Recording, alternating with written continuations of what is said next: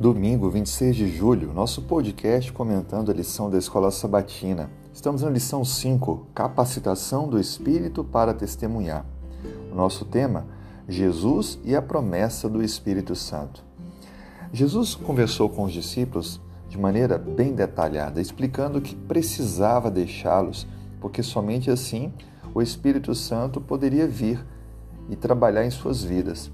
Cristo menciona no Evangelho de João, capítulo 15, verso 26, quando, porém, vier o Consolador, que eu vos enviarei da parte do Pai, o Espírito da verdade que dele procede, esse dará testemunho de mim. E um pouco mais à frente, no capítulo 16, versículo 8 de João, Cristo diz: Quando ele vier, convencerá o mundo do pecado, da justiça e do juízo. O termo Espírito Santo é, refere-se à terceira pessoa da Trindade, a pessoa do Espírito Santo, Deus Espírito.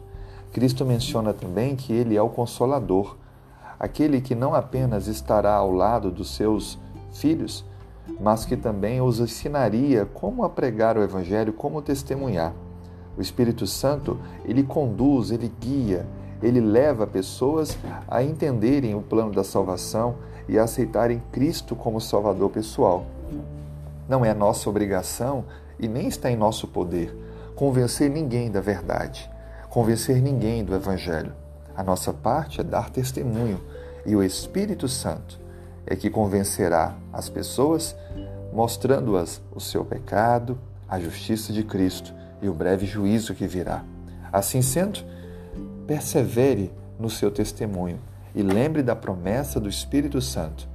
Deus nos dará vitória e muitos resultados do nosso esforço. Que Deus o use.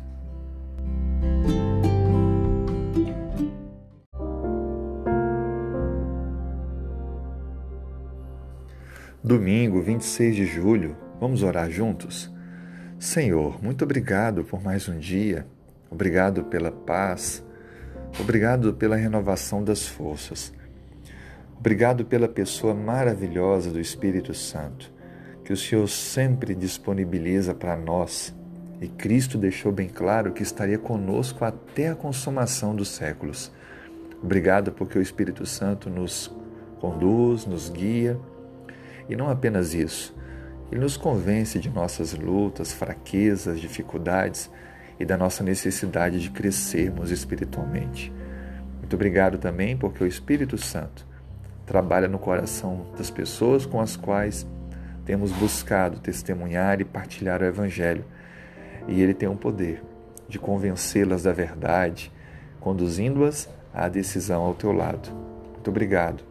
Estamos em uma batalha constante, em lutas, mas sabemos que temos a pessoa do Espírito Santo ao nosso lado para nos conduzir à vitória. Senhor, dê-nos sabedoria.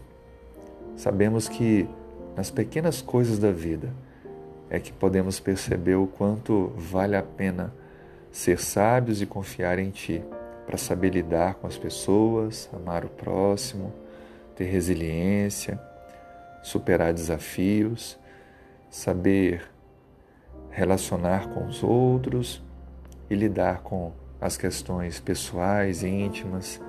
Que o Senhor possa, portanto, nos conduzir nesse processo de caminhada e nos dar vitórias em meio às nossas constantes lutas.